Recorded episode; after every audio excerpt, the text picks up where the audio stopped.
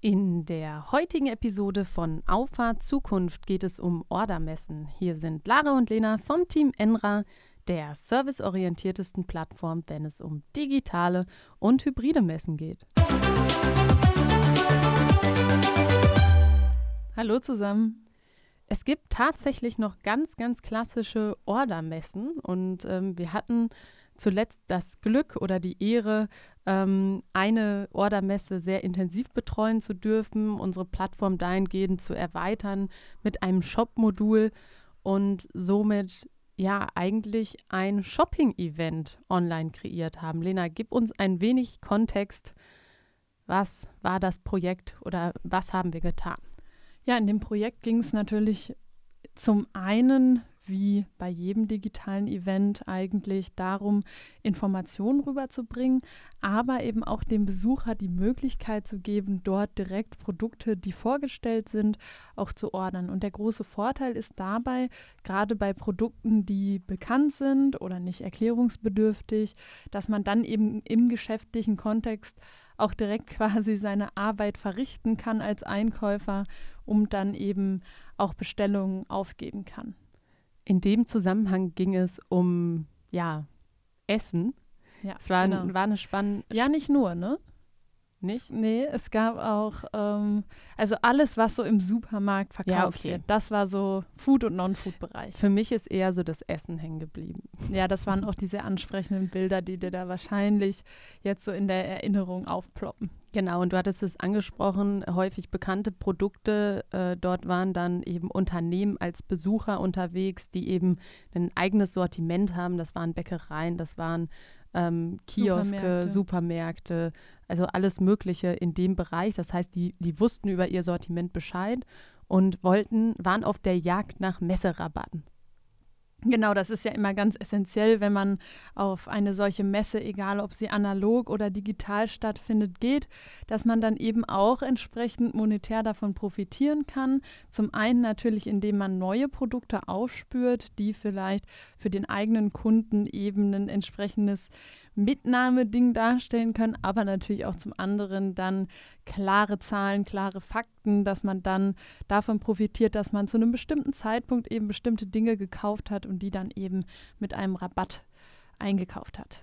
Ja, und seit dem Projekt gehe ich auch ehrlich gesagt mit viel, viel offeneren Augen durch den Supermarkt und gucke mir halt so Displays an. Wie wird man eigentlich dazu, dazu verleitet, ähm, bestimmte Sachen zu kaufen? Und ich muss sagen, ich, ich sage jetzt in Anführungsstrichen, ich falle da auch häufig drauf rein. Also äh, jüngstes Beispiel. Kann ich bestätigen, ja. Ja, da warst du sogar bei, genau. Ähm, ich hatte eigentlich schon volle Hände. Lena und ich waren zusammen einkaufen und ähm, dann sind wir an so einem Display mit Vitaminwasser vorbeigegangen. Und ähm, ich kannte das Produkt ähm, ja aus anderen Läden, hatte es aber in dem Laden, wo wir eben waren, noch nie gesehen und dachte mir, ach ja, wäre doch mal ganz schön, das mitzunehmen. Oder ich erinnere mich an die Werbung auf dem Supermarktparkplatz, wo wir noch drüber diskutiert haben, sieht das jetzt eigentlich ansprechend aus oder nicht? Das war irgendwie so ein ähm, Baileys, ähm, was aber aussah, als wäre das irgendwie auf, auf einem Müsli oder so. Also ja. Also wenn man äh, sich die Details nicht angeschaut hat, fand ich die Werbung ziemlich überzeugend. Ich fand es sah sehr lecker aus, dass die Stimmung, die erzeugt wurde, war sehr, sehr positiv. Aber klar, diese riesen Plakate ähm, haben natürlich ich sag mal, äh, einen Maßstab, der die Realität jetzt nicht abbildet. Ach, ist eine Baileys-Flasche normalerweise nicht anderthalb Meter hoch? Nee. Ja, aber ähm, gebe ich dir recht, diese, diese Displays, die dort auch eben Teil des Angebots waren, ich habe mir die auch sehr genau angeguckt. Und ich muss sagen, für mich ist das gar kein Reinfallen, es ist eher eine Inspiration von Dingen, die man äh, eben auch gut gebrauchen kann, worüber man sich freut, wenn man sie einfach mal hat, weil es was Besonderes ist. Und ähm, ja, gerade diese Displays sind natürlich in dem Bereich auch immer spannend für die Inhaber der Läden, weil sie eben durchdacht sind, äh, um Kunden das Produkt eben schmackhaft zu machen. Ja, und genau das wurde ja auch auf der Messe präsentiert. Also die Vorteile, die sich eben aus bestimmten Produktneuheiten ergeben und dann gekoppelt mit attraktiven Angeboten, sodass es eben ein Mehrwert war, eine Veranstaltung zu besuchen. Und das ist ja etwas, was wir schon so häufig festgestellt haben, dass Veranstaltungen vor allem online einfach abliefern müssen. Aber auch analog. Ja, also aber analog, analog würden Ordermessen auch nicht so gut funktionieren, wenn man nicht wüsste, ich kann jetzt hier einen guten Preis machen, weil ähm, überall ist eigentlich der Einkauf auch ein essentieller Bestandteil für Geschäftserfolge, weil wer teuer einkauft und zu günstig verkauft, äh, kann zwar einen hohen Umsatz haben, aber die Marge ist eben dann nicht so, wie man sich das vorstellt. Ja, das stimmt. Und ich fand es eigentlich spannend, so dieses diesen Event-Charakter mit dem Bestellcharakter zu verknüpfen, weil es ja eigentlich genau das ist. Ich sag mal, Live-Shopping ist sowas, äh, Ordermessen sind sowas. Gut, Live-Shopping geht ein bisschen mehr noch in Richtung Entertainment und nicht nur Infotainment, würde ich es nennen. Ähm, aber das ist genau das, was eben online funktioniert und was auch Erfolge von Online-Events nachher messbar machen kann. Finde ich auch super spannend und ein Vorteil im Digitalen, den ich dort ganz klar sehe, ist, die Einfachheit für den, für den Endnutzer, weil ähm, ich kenne auch analoge Ordermessen und ich weiß auch, dass, ähm, dass äh, solche Veranstaltungen gerne besucht werden. Aber ein riesen Nachteil, finde ich, ist, dass jeder so sein eigenes Bestellformular hat und du ständig deine Daten eingeben musst und dann ankreuzen musst, zum Beispiel, was du haben möchtest. Und eigentlich ist das so ein bisschen das, wie man das aus Supermärkten auch kennt, dass man so selber scannt und seine Produktliste erstellt. Und genauso ist es auf einer ähm, Ordermesse in der digitalen Welt eben auch. Man packt seinen Warenkorb voll, ganz egal, welcher Aussteller jetzt gerade dieses entsprechende Produkt denn bestellt. Die Bestellungen werden richtig zugeordnet bei uns unserem System, bei unserem Ansatz, ohne dass man jetzt darauf achten muss, jetzt bestelle ich erst für den Aussteller, dann bestelle ich für den nächsten. Also man kann irgendwie so, wie man das auch vom Online-Shopping kennt, erstmal nach Lust und Laune in den Warenkorb packen, dann einfach bestellen. Die Distribution der Bestellung wird eben von der Technik übernommen und ähm, dafür ist es für den Endkunden ein sehr, sehr einfacher Bestellprozess, ein gutes Erlebnis. Das war jetzt eine Veranstaltung im B2B-Bereich. Ich hatte es angesprochen, äh, wer so die Besucherzielgruppe war. Äh, lass uns doch mal ein bisschen darüber sprechen, welchen Anwendungskontext so eine, ein Shopping-Event äh, im Bereich B2C hätte, weil da sehe ich ehrlich gesagt Riesenpotenziale. Ich war ein, zwei Mal auf so einer Messe, wo ähm, es war eine relativ kleine Messe, aber alle haben da irgendwie gekauft. Also es, das eine war so eine, eine ähm, weiß ich nicht, hier so ein, wie nennt sich das? Wenn, wo du auch Töpfe und sowas. Haushaltswaren? Haushaltswaren, ja, aber da gibt es dann auch Gartengeräte. Alltägliche genau, also, Dinge. Genau, und dann sind das so Wanderhändler, die dann von Messe zu Messe und dann verkaufen die da Unmengen an Töpfen und Unmengen an Gartenscheren und solche Sachen. Und auf der anderen Messe, da ging es um ähm, Hunde. Mhm. Ähm, die haben da, sind da mit einem 40-Tonner hingefahren haben einen Stand aufgebaut und am Ende war alles äh, leer. Leer, genau. Und das funktioniert so gut, weil ähm, du natürlich mit einer gewissen Erwartungshaltung dahin gehst. Einerseits, dass du äh, vielleicht was abstauben kannst und andererseits, dass du vielleicht äh, ein gutes Angebot einsackst und dann musst du ja zuschlagen. Und ähm, das ist ja im E-Commerce häufig nicht der Fall. Wir also bis vor einem Jahr hatte ich das Gefühl, alles ist immer verfügbar. Ja, also ich hatte ich nie recht. ein anderes Gefühl, dass ich mal länger auf irgendwas warten musste. Heute ist es ein bisschen anders. Vielleicht liegt das auch daran, weil, weil wir andere Produkte nachfragen. Aber zum Beispiel ähm, mit unserer neuen Kamera ist es für uns völlig in Ordnung, drei Monate zu warten. Das war für mich letztes Jahr unvorstellbar. Oder Grafikkarten, ähm, all, all das ähm, da sind Wartezeiten mittlerweile ganz normal. Und ähm, leider, ne? Ja, mhm. und diese Begrenztheit auf einem Event, das ist halt spannend zu, zu untersuchen, wie, wie reagieren Menschen darauf, dass es eben nur begrenzt Angebote gibt. Ja, du hast es jetzt eben schon ganz gut angesprochen und mit den zwei Beispielen, die du genannt hast, würde ich jetzt gerne mal wieder eine Hypothese droppen. Ich weiß, dass das eigentlich, eigentlich deine ist meine Aufgabe, Aufgabe ist, ja. aber ich äh, übernehme den Part jetzt einfach mal, weil das noch gar nicht passiert ist. Übrigens und wollte ich kurz einwerfen, mir wurde gesagt, dass es unheimlich schwer ist, unsere Stimmen manchmal auseinanderzuhalten. Also jetzt spricht Lena und äh, beglückt uns mit einer Hypothese. Oder ja. mit einer These, wir wissen es noch nicht.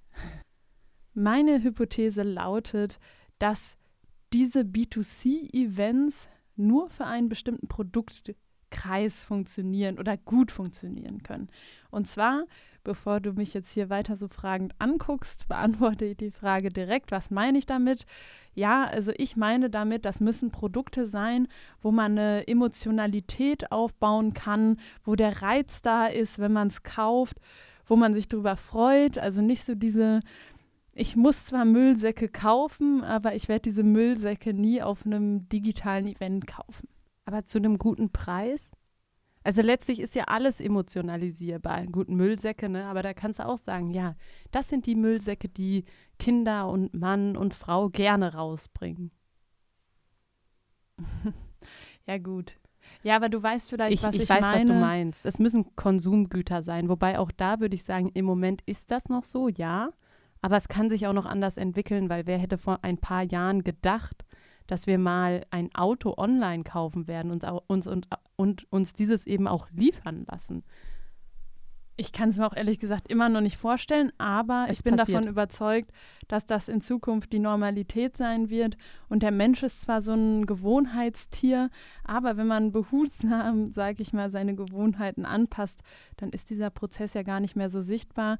Deshalb glaube ich, ähm, hast du recht, dass sicherlich man kann mit allem alles machen, aber ich glaube, so für den Einstieg sind so diese Entertainment- äh, ähm, Veranstaltungen, wo man was drumherum baut, wo man ähm, super Angebote hat, die man dem Besucher dann eben auch entgegenbringen kann, äh, sind da wahrscheinlich der einfachere Einstieg. Was ich mir da gut vorstellen könnte, ähm, wir werden ja auch in Zukunft nicht jeden Abend unterwegs sein. Es gibt zwar viel nachzuholen. Und ich freue mich auch auf jedes Grill-Event, wo wir gesagt haben, das holen wir nächstes Jahr nach oder auf jeden Geburtstag oder jede Hochzeit, ähm, wo wir gesagt haben, ja, nächstes Jahr kommt das alles. Ähm, aber trotzdem wird es ja Tage und Abende geben, wo man zu Hause ist, wo man unterhalten werden möchte, wo eine gute Show mit guten Angeboten durchaus auch Potenzial hat. Gebe ich dir recht dann haben wir uns jetzt geeinigt bei meiner Hypothese. Ja. Also. Ähm, du lebst im Hier und Jetzt, ich lebe in der Zukunft, wie das häufig so ist. Ähm, Nein, Spaß beiseite, aber du, du, hast schon recht. Also wenn man damit anfängt, muss man ja auch von Anfang an zumindest in gewisser Art und Weise Erfolge haben, damit man dranbleibt. Ne? Das, das, die große Schwierigkeit bei B2C-Events ist eben auch, dass die Zielgruppe viel, viel größer ist. Also wenn ich jetzt ähm, im B2B-Bereich Unternehmen als meine Besucher anspreche, dann spreche ich ein Unternehmen an und kann das zum Beispiel als Multiplikator nutzen, indem ich dann alle Einkäufer eines Unternehmens einlade. Und bei B2C ist ja jeder ein individueller Einkäufer. Und das ist einfach im Besuchermarketing ähm, eine andere Herausforderung, der man da gegenübertritt, weil natürlich der, der ähm, individuelle Besucher, der im Consumer-Bereich unterwegs ist, eben auch eine Menge schon gewohnt ist und auch eine Menge Qualität kennt. Und das ist im B2B-Bereich auch so klar. Aber da braucht es einfach viel, viel häufiger Überzeugungsarbeit, ähm, ihm zu sagen oder ihr zu sagen, ja, jetzt ist vielleicht mal der richtige Zeitpunkt, dieses B2C-Event zu besuchen, tolle Angebote zu ergattern und einfach auch ein bisschen Spaß zu haben und einen schönen Abend vielleicht. Ja, aber das sehe ich auch nicht so als Problem. Also ähm, Besucherakquise, das wird häufig auch äh, eben gegen digitale Veranstaltungen verwendet, dass Zufälle fehlen oder dass ähm, es schwer ist, ein richtiges Targeting hinzubekommen. Das sehe ich zum Beispiel nicht so, weil es gibt keinen Ort, an dem ich besser definieren kann, wen ich erreichen möchte, als das Internet. Nee, also ich meinte das jetzt auch nicht im Sinne von Zufällen, sondern im Sinne von Entscheidungsträgern. Das ist ja ein generelles ja, Thema Stimmt. im B2C. Hast du einfach ähm, aufgrund der Tatsache, dass du an einen individuellen Käufer oder eine individuelle Käuferin verkaufst, ähm, eine viel höhere Zielgruppenbasis.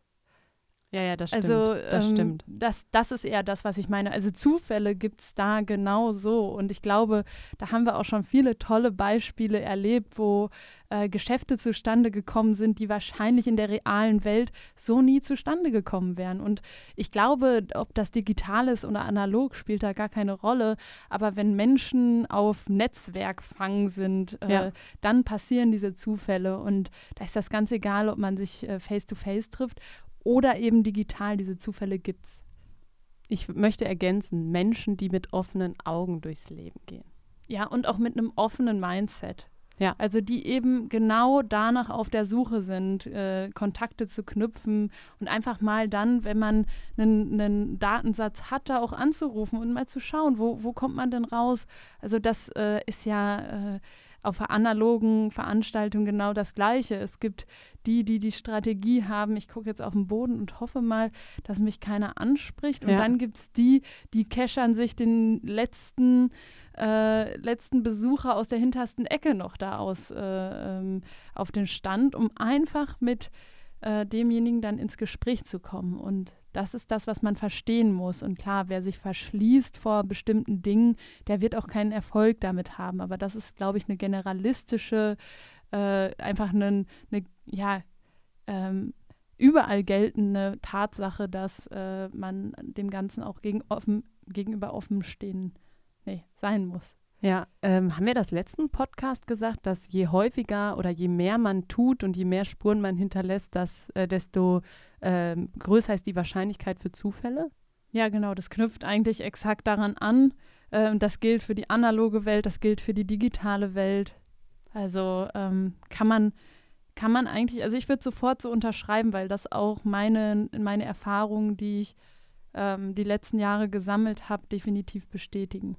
Gut, dann werde ich die Folge mal mit einer kleinen Vorhersage abschließen. Okay, wieder so eine Zeitkapsel jetzt hier. Eine ich Zeitkapsel. Ich sage, es wird in Zukunft Events geben für B2B, für B2C. Da würde ich gar nicht so differenzieren, weil am Ende sind überall Menschen dahinter, ähm, die Information Entertainment und gute Angebote verknüpfen und diese Veranstaltungen, egal ob sie analog stattfinden oder digital, werden erfolgreich sein. Kann ich so unterschreiben und ich äh, freue mich schon in zehn Jahren, wenn wir uns diesen Podcast dann vielleicht nochmal anhören, unsere jungen äh, Geister dann nochmal äh, zurückholen und äh, vielleicht uns dann entsprechend recht geben können oder vielleicht auch sehen, hm, es ist anders gekommen, als wir dachten, obwohl ich mir das ehrlich gesagt nicht vorstellen kann, um diese These jetzt nochmal zu untermauern. Ja, das ist doch ein schöner Abschluss. Äh, hat wieder großen Spaß gemacht und ähm, ich freue mich auf die nächste Woche. Ich freue mich auch. Bis, Bis dann. dann.